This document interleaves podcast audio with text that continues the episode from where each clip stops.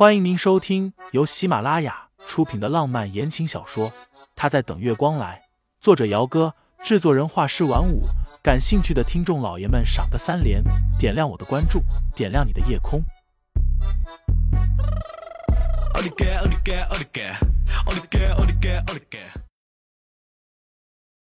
第三十一章：输人不输阵。清新揣测着他这话的意思，难道是懒得跑一趟来接他？其实接不接的无所谓，他自己也可以打车去婚礼现场的。于是清新回复了一句：“没关系，明天我自己过去就行了。”某会所包厢里，刚刚陪酒的莺莺燕燕们早就被遣散出去了。旁边一个什么总的，正在口沫横飞的讲着他们公司在某方面的优势，最后说的嘴巴都干了。身旁的男人依旧一副无动于衷的样子，对方心里有点打鼓，小心翼翼的问了句：“盛总，您觉得这次的合作？”抱歉，我出去抽根烟。男人冷着个脸站起身，面无表情的出去了。对方摸不着头脑，不知道他这是什么意思。这是合作没谈拢。盛思景径直去了走廊的另一侧。点燃香烟之后，猛吸了一口，吞云吐雾起来。手机屏幕还亮着，微信置顶发过来的消息让人心情一点都不好。盛思景懒散的倚着身后的窗台，手指往上滑，翻了翻两个人少的可怜的聊天记录。沈清新很少会回复他，要么就是回复一个表情包过来。他表情包很多，卖萌的、高冷的、猥琐的。都有。修长的手指划了几下，又滑到了最下面去。看着那句“没关系，明天我自己过去就行了”，盛思景一阵脑仁发疼。他是这个意思吗？他分明是想听他说几句好听的话。这死丫头，也不知道他是不是被盛夜伤了心，伤的太严重，以至于他现在撩死撩活的都撩不动了。盛思景烦躁的关了手机，得力助手木棉从包厢里出来，亦步亦趋的过来。盛总，那合作？今晚找上盛思景的那个什么石总，在之前就已经找过了盛思琪了。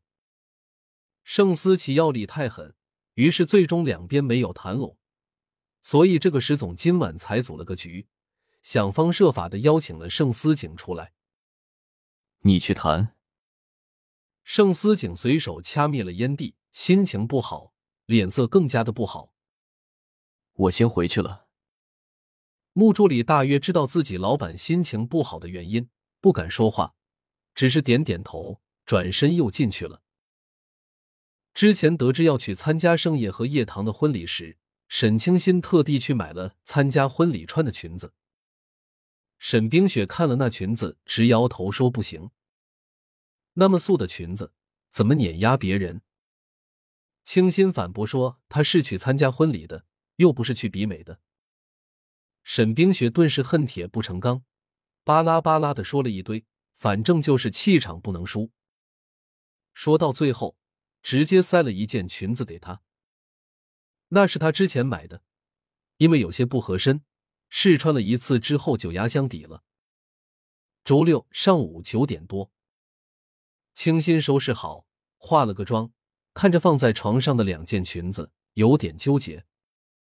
其实他个人的穿着喜欢是偏向于素雅的，不大喜欢花花绿绿的性感风格衣服。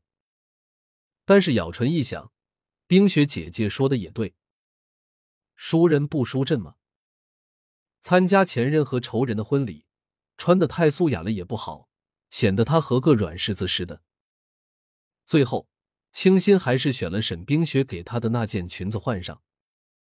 裙子是大红色的，很有攻击性的颜色，吊带式的长裙，收腰的款式，露了三分之一的背部出来。很简单的款式，但是特别挑身材和肤色。沈清新皮肤白皙细嫩，一六八的净身高，穿上裙子往镜子前面一站，整个人气质都变了。不过好像又少了些什么。清新微微蹙眉，最后视线落在了镜子里自己的唇上。他没涂口红，就随便涂了点润唇膏而已。这身裙子若是再搭配一个艳丽一点的口红颜色，效果会更好一些。婚礼是十点多左右，清新出门之前给盛思景发了个微信，说自己出门打车过去了。结果刚刚出了公寓楼，抬眼就看见了停在路边的黑色宾利。盛思景一身黑色的手工高定西装，脖子前面打了暗紫色的领结，明明看起来应该是一个高贵绅士的世家公子形象，但是此刻那人指尖夹着根烟。半眯着凤眸，吞云吐雾的模样，半点和绅士两个字都不沾边儿。清新撇了一下嘴，因为穿了八公分的细高跟，加上裙子的原因，她走不快，好一会儿才走到了车子旁边。